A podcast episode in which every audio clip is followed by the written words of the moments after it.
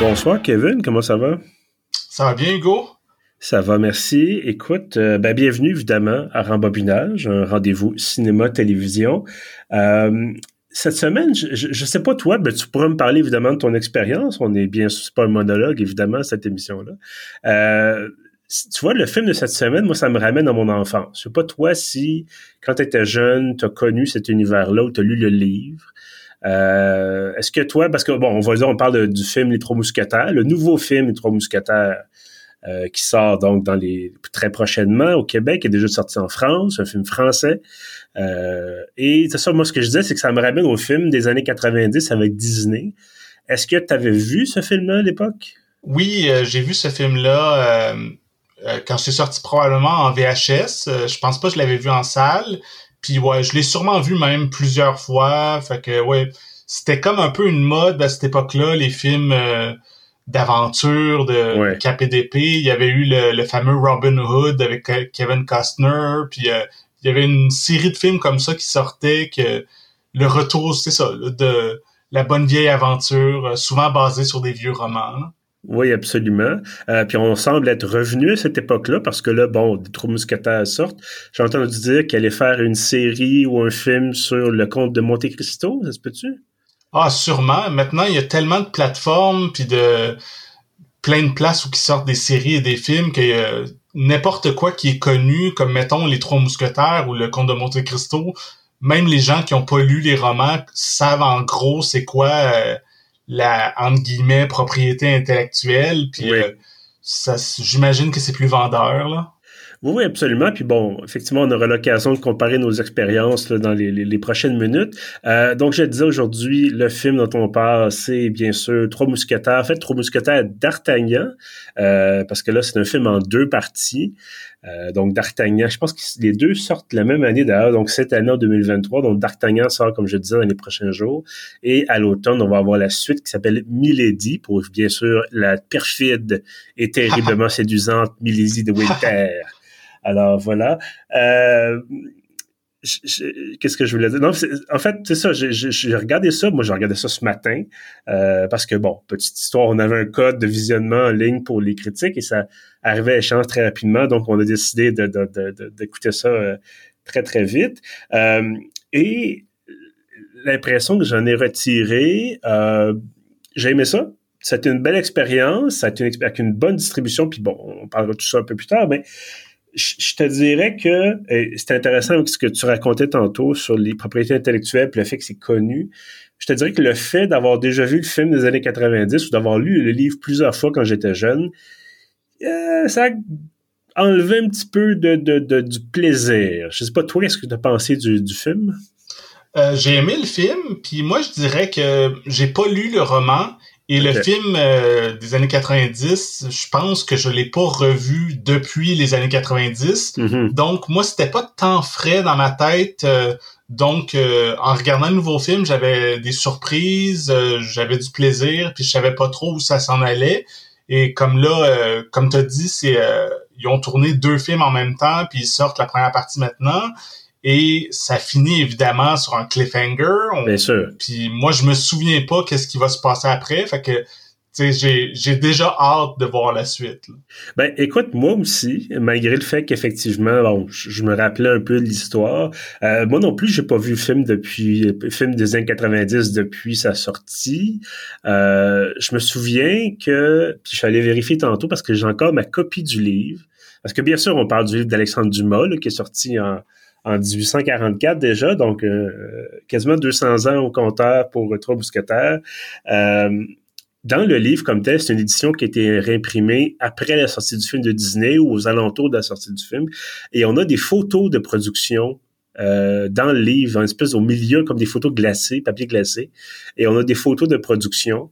Et ce que je trouvais assez, assez fascinant, c'est de voir la différence dans euh, et j'essaie de trouver le terme français depuis, depuis ce matin, mais le grittiness, un peu, le côté plus, pas nécessairement seulement sale, mais le côté plus, euh, qui sort un peu plus des tripes du film de 2023 par rapport mm-hmm. à je regardais les photos de production encore une fois puis c'était tout était léché tout était tu sais bon c'était très noir euh, le, bien contre le mal euh, c'était un film très Disney à l'époque et là on a un film qui est vraiment qui explore beaucoup plus les nuances je pense. Oui t'as raison euh, oui c'était Disney mais grosse production hollywoodienne euh, puis c'était c'était plus coloré. Dans mon souvenir c'était coloré c'était pas mal plus d'humour et vraiment euh, moins le côté, euh, on va pouvoir en parler plus, mais dans le nouveau film, comme tu dis, c'est, c'est sale, c'est glauque, c'est quand même violent, un peu sexuel, c'est,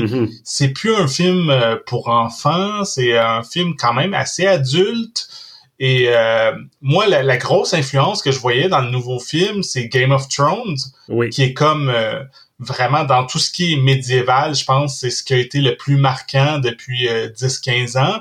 Et euh, c'est ça, il y a vraiment un côté euh, autant les joutes politiques que dans les scènes d'action qui sont très intenses, tout ça, la façon que c'est filmé, tout ça, c'est parfois il pleut, puis on est dans la boue, puis c'est ça, on sent vraiment que les personnages peuvent se faire tuer, tandis que dans le vieux film de Walt Disney, c'était comme une petite aventure relax l'après-midi au soleil. Euh, après ça, on s'en va prendre une bière, là.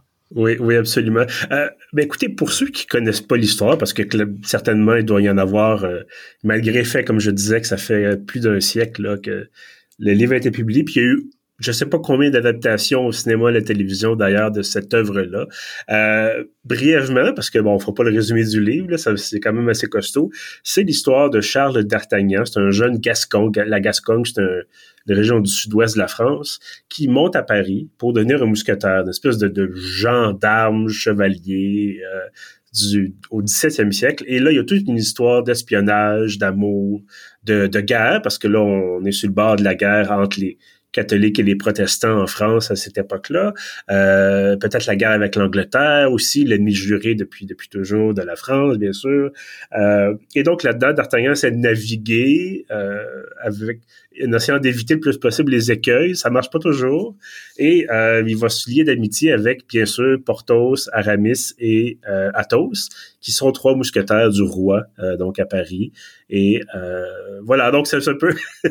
J'essaie, c'est ça, de, positionner un peu la scène parce que, bon, on peut, on, parle, parler de trois mousquetaires, mais si effectivement les gens n'ont jamais lu ou jamais vu trois mousquetaires, c'est un peu dur de dire qu'est-ce que d'abord qu'est-ce qu'un mousquetaire, puis ensuite euh, est-ce que c'est un mousqueton ou un moustiquaire? Non, non, c'est un peu entre les deux.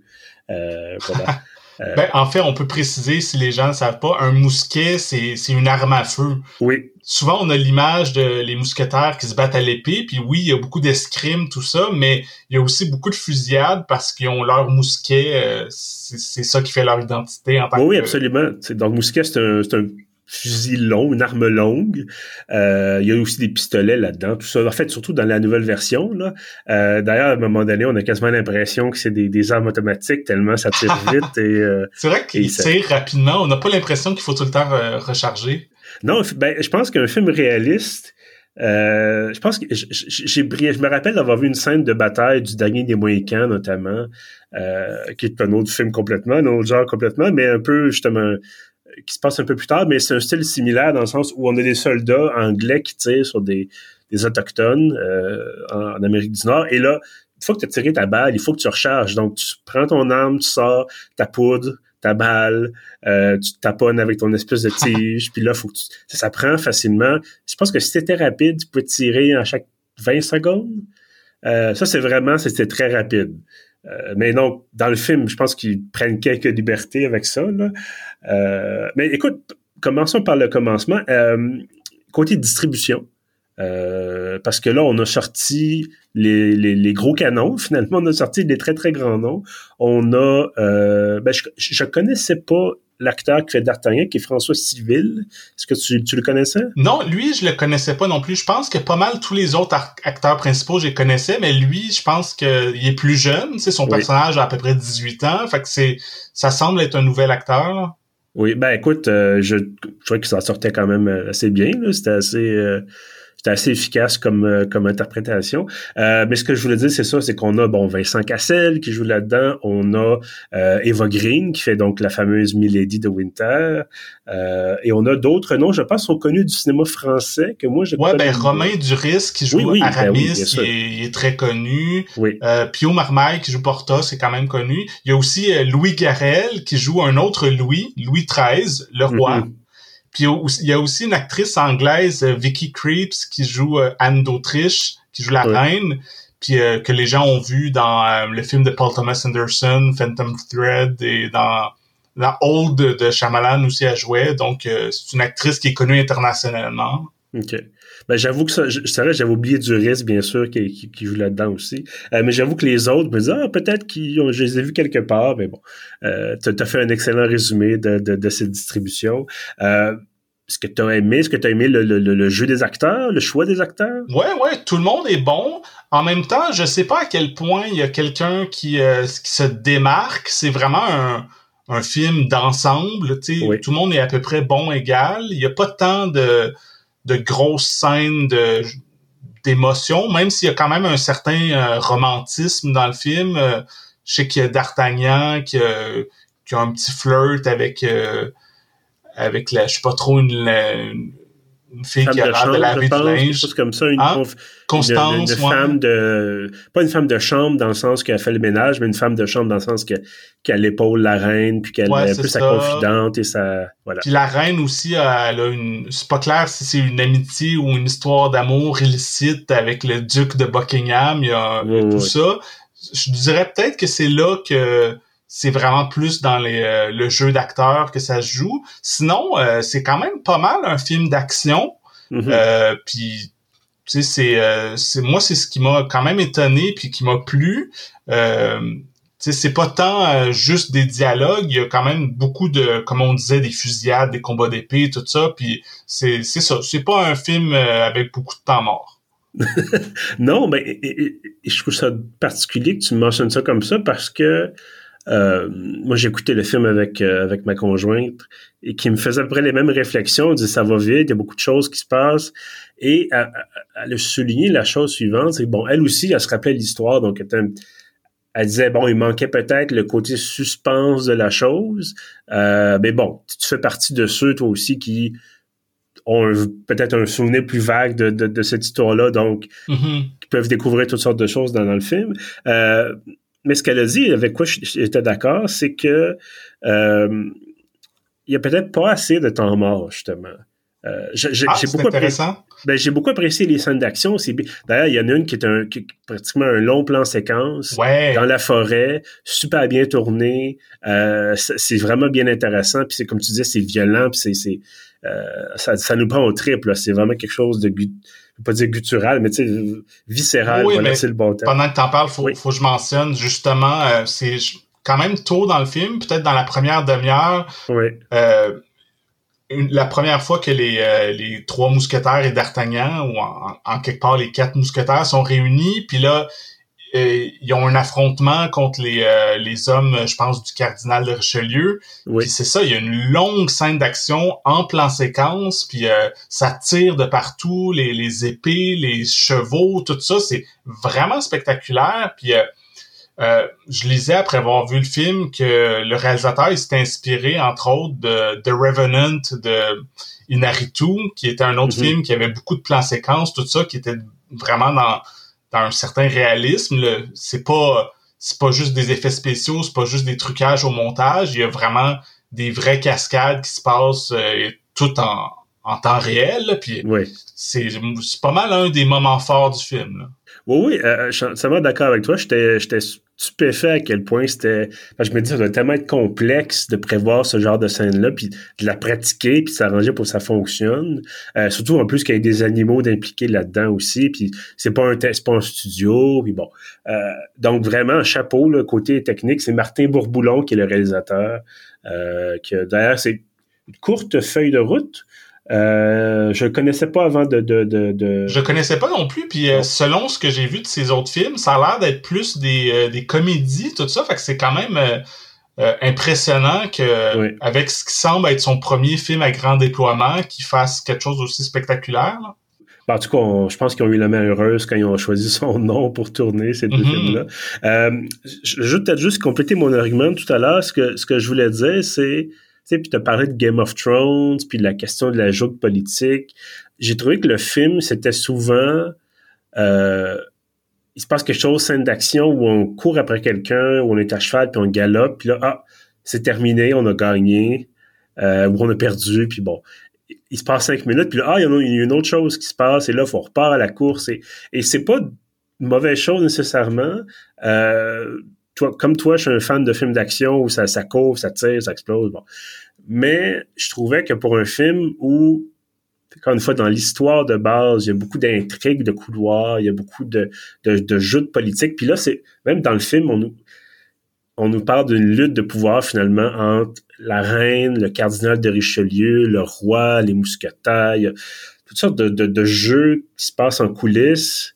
Et je trouvais que malheureusement, même si on a scindé l'histoire en deux pour faire deux films, on a comme évacué un petit peu ce côté-là de, tu sais, on, je sais pas, le cardinal, il, il parle avec des gens secrets, puis là, il y a finalement, il y a un complot pour telle chose, puis on nous le montre un peu, mais j'en aurais pris un peu plus. J'aurais pris ouais, ouais, je suis d'accord avec minutes toi. de plus. euh, Je suis d'accord avec toi que le, tout ce qui est euh, l'intrigue avec le cardinal de Richelieu, c'est vraiment secondaire. ouais. On, c'est pas un personnage qui est marquant dans ce, dans cette version-là des Trois Mousquetaires. On, on passe assez rapidement là-dessus. Là, c'est, euh, je pense que ils sont, ils sont concentrés surtout sur euh, les héros, puis, euh, puis quand même euh, la reine, toute l'histoire avec la Ouais. reine, il y, a, il y a quand même beaucoup d'emphase qui est mis là-dessus. Là, mais je pourrais pas, euh, ayant pas lu le roman, puis ayant pas vu les autres versions depuis longtemps, je pourrais pas t'expliquer en détail c'est quoi exactement les, les manigances, puis euh, tout, ce- tout ce qui se passe. Là. Ben écoute, ma théorie est la suivante.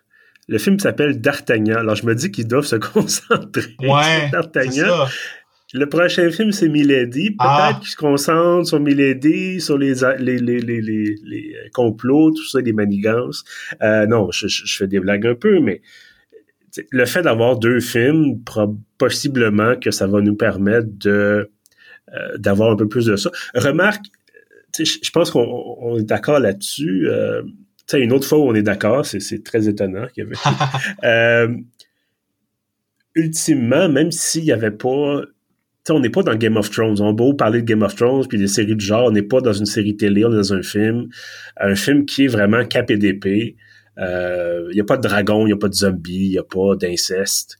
Euh, euh, donc, d'avoir un film de d'épée français qui parle d'une d'à peu près l'histoire la plus connue des histoires de d'épée françaises, euh, bien exécuté, bien tourné, bien joué.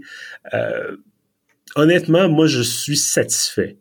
Euh, euh, tu sais, je suis pas tombé en bas de ma chaise. J'ai pas fait comme, mon Dieu, c'est, novateur, on change le, le cinéma? Bon, il y a des excellentes scènes, comme on disait tantôt, la scène de la bataille dans la forêt longtemps en, en plan séquence.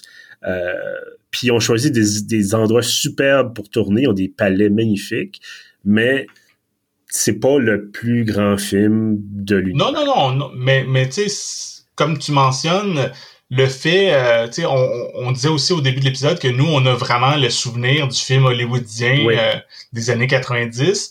Puis tu sais, c'est un peu ridicule de voir une histoire purement française jouée par des acteurs américains Oui, en anglais.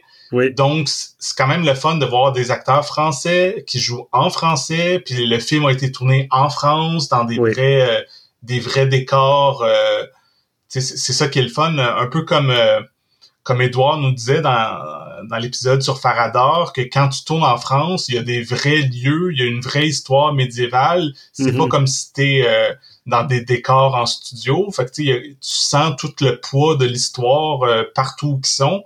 Fait que euh, pour toutes ces raisons-là, je trouve ça quand même le fun de voir cette version-là qui se distingue quand même. Là. Oh oui, absolument. Puis bon, les décors, encore une fois, sont superbes. Euh, tu parlais des acteurs français et même ils ont fait l'effort euh, parce qu'il y a des, personnages anglais, Milady notamment, le duc, de, le duc de Buckingham. Ils ont fait l'effort de prendre des gens qui parlent. Je pense qu'Eva Green est anglaise. Euh, mais elle parle français, elle parle très bien mm-hmm. français, elle joue en français. Le, personnage du de Buckingham, des fois, il parle en anglais. Euh, d'ailleurs, très petit, très petite remarque, moi, même toi et moi, on est bilingues, là, mais moi, j'avais pas de sous-titres dans ma version euh, de, de, visionnement. pour ces séquences-là, en tout cas, pour quand il parle en anglais c'est très très court, mais il y a des certaines certains passages en anglais. Ça m'a pas dérangé. Est-ce que ça dérangerait des spectateurs qui parlent ben, anglais? je, me demande quand le film va sortir en salle s'il va avoir des sous-titres pour les brefs passages en anglais. Je pense que ça serait quand même une bonne idée, mais en effet sur la version que nous on avait accès, euh, fallait être bilingue. Oui, mais ben, comme une fois, ça, ça, ça nous, ça nous a pas posé problème, mais effectivement, j'imagine qu'ils ont pensé à leur affaire puis qu'ils vont mettre des sous-titres pour les. Peut-être ça dure cinq minutes là, au total sur plusieurs scènes, euh, certaines phrases en anglais, euh, mais autrement non c'est ça en français tout du long. Euh, et je trouvais que même dans les, les rôles, les petits rôles, à part peut-être le fait, je, je trouvais qu'on avait souvent des, des, des hommes mi-vingtaine, un peu la face sale avec du, poil dans la, la, barbe ou de la moustache. Là. Euh, je trouvais je, perdais un peu le fil de qui est qui. Là. Mais autrement, je trouvais que les rôles secondaires, c'était ils ont pris des acteurs qui ont de la gueule. Euh, les prêtres ont vraiment une face de... de tu sais, ils ont du vécu, si je peux dire ils n'ont pas pris n'importe qui qui se ressemble ou tout le même type de, de, visage ou euh, ils ont vraiment pris des gens bigarrés puis je trouve ça le fun d'avoir cette diversité là de, de, d'acteurs puis de personnages. Euh, d'ailleurs, on a même un peu de diversité sexuelle ce qui est ce qui est pas une mauvaise chose que j'ai trouvé sympathique. Il y a le personnage de Portos. Euh, je sais pas si toi t'as lu le roman, c'était-tu dans le roman ou euh... ça fait ça fait 20 ans j'ai pas lu ça au moins, fait que je pourrais pas te dire, possiblement pas du 144, je suis pas sûr. Euh, mais en même temps, c'est drôle euh, parce que tu tu parles de diversité sexuelle. Par curiosité, je lisais un peu à propos de la vraie histoire de Louis XIII puis tout ça, puis j'étais quand même curieux de savoir qu'est-ce qui était historique ou réel ou dans, dans ce roman-là. Et euh, il paraît que Louis XIII, euh, la raison pourquoi il, au moment où l'histoire se passe, c'est mentionné qu'il n'y a pas d'enfant avec la reine, c'est que mhm. il voulait pas vraiment consommer son mariage parce qu'il était peut-être intéressé par autre chose. Moi, c'est ce que, selon les lectures que je voyais, c'est ce que je comprenais. Ben, écoute, sans surprise, il y a toujours eu des personnes homosexuelles ou bisexuelles. ouais. Euh, ils étaient vivaient cachés malheureusement pendant très longtemps, mais voilà. Donc, euh, mais oui, ben ça se peut très bien. Je veux dire, euh, ça serait pas le premier, ça sera pas le dernier roi non plus ou personne d'autorité qui euh, qui ait des mariages de raison ou une, union de raison, puis finalement il fait autre chose le soir venu. Là. Ben écoute, c'est, effectivement, c'est une période qui est très intéressante. C'est l'histoire c'est l'histoire c'est très très riche à cette époque-là, je pense.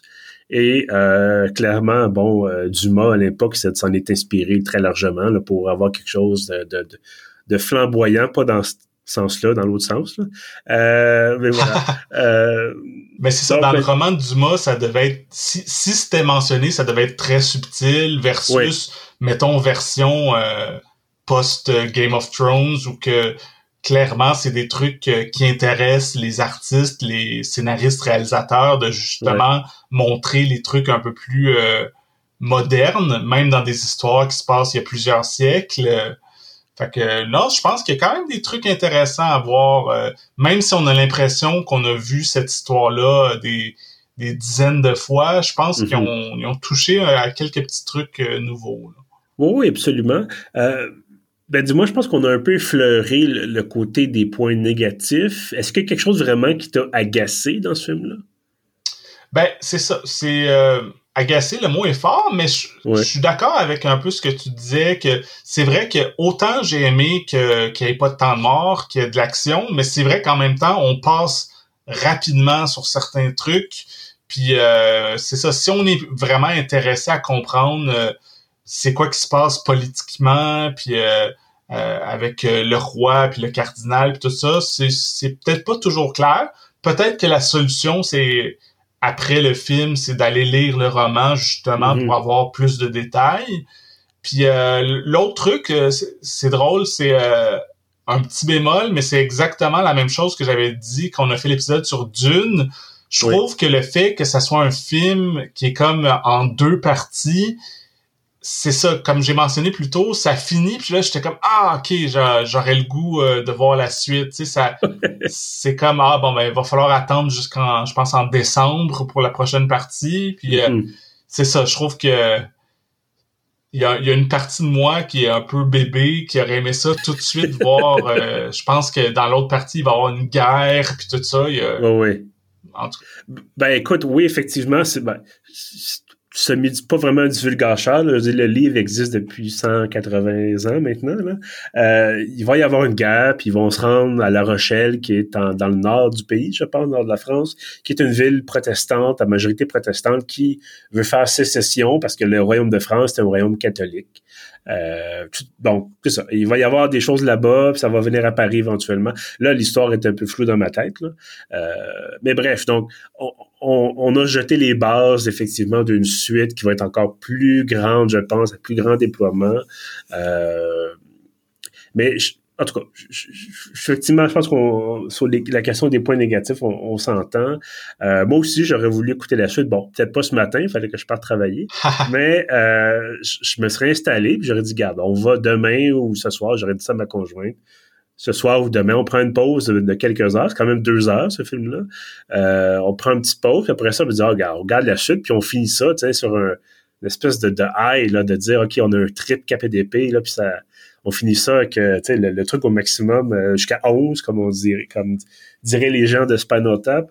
Euh, ben, en tout cas, nonobstant tout ça, je te dirais, ça fait du bien. c'est drôle à dire comme phrase, mais j'écoutais ça, puis j'étais juste comme, tu sais, c'est un bon divertissement, j'ai du plaisir, euh, ça, ça va vite, ça avance bien, mais tu sais, c'est pas trop vite, en même temps un petit peu, mais pas trop, trop. Euh, bref, tout pas, j'avais du fun. Je pense que d'avoir du fun, c'est important. Puis souvent, on, a comme le préjugé que les films français, c'est très bavard, c'est très... Euh, c'est très euh, philosophique puis il se passe pas grand chose mais là c'est pas du tout ça euh, c'est c'est à la fois une bonne chose et une mauvaise chose on est un peu ambivalent là-dessus mais c'est quand même le fun de dire mettons quelqu'un qui qui est pas habitué à voir des films français c'est un peu un, un compromis euh, c'est un film français mais il y a il y a beaucoup d'action tout ça c'est pas c'est pas du écrit là non, effectivement, puis c'est pas aussi bizarre que fumer fait tousser, par exemple. ou, c'est pas le même genre de film, effectivement.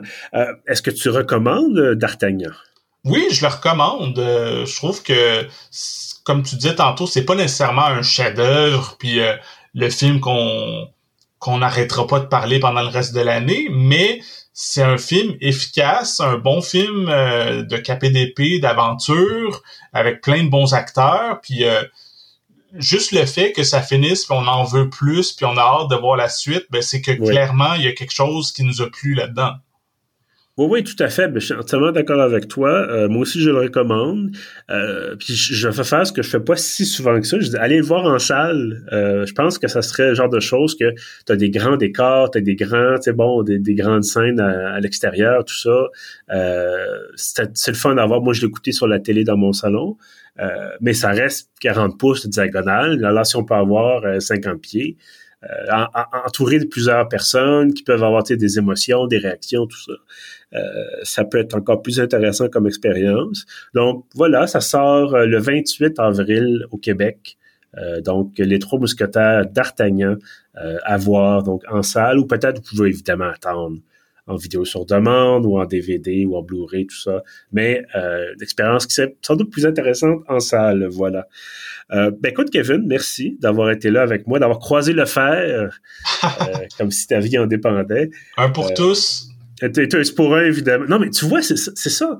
C'est ça, ce genre de choses-là, que ça reste. Il y a, tu sais, moi, pas juste parce que j'ai lu le livre, mais il y avait il y a eu des dessins animés, Trois Mousquetaires, avec la, la, la, la, euh, la chanson thème dont je me souviens encore, pourquoi je me souviens de ça. Euh, il y a eu les films, tout ça, il y a eu le livre, bon, sans doute une BD quelque part, je suis certain qu'il y a une BD sur le Trois Mousquetaires. Ah, c'est sûr. C'est le genre de choses que tu peux, tu, peux étirer la sauce, c'est-à-dire, il y a tellement d'espace pour créer des choses là-dedans, il y a tellement d'espace pour puiser du, matériel, pour faire de la télé, du cinéma, de tout ça. Euh, peut-être pas 25 films, mais d'avoir une série, tu bon, euh, ça répète en 10 épisodes. D'Artagnan, le mousquetaire, puis là, ah non, c'est le c'est le comte, tu sais, c'est le, le, pas le comte, mais le, ah non, le cardinal, puis là, on a les, les gardes du roi, puis bon. quelque chose qu'on aurait pu, tu sais, développer. Euh, je pense d'ailleurs qu'en France, il y a déjà eu une série télé des Trois Mousquetaires, mais il y a quand même longtemps, peut-être il y a 15-20 ans. J'ai un vague souvenir que d'avoir, tu sais, j'ai travaillé longtemps dans le club vidéo, puis ah j'ai un souvenir d'avoir manipulé des VHS ou des DVD d'une série télé des, des Trois Mousquetaires. Ben, à confirmer faudra faire nos recherches, comme on dit.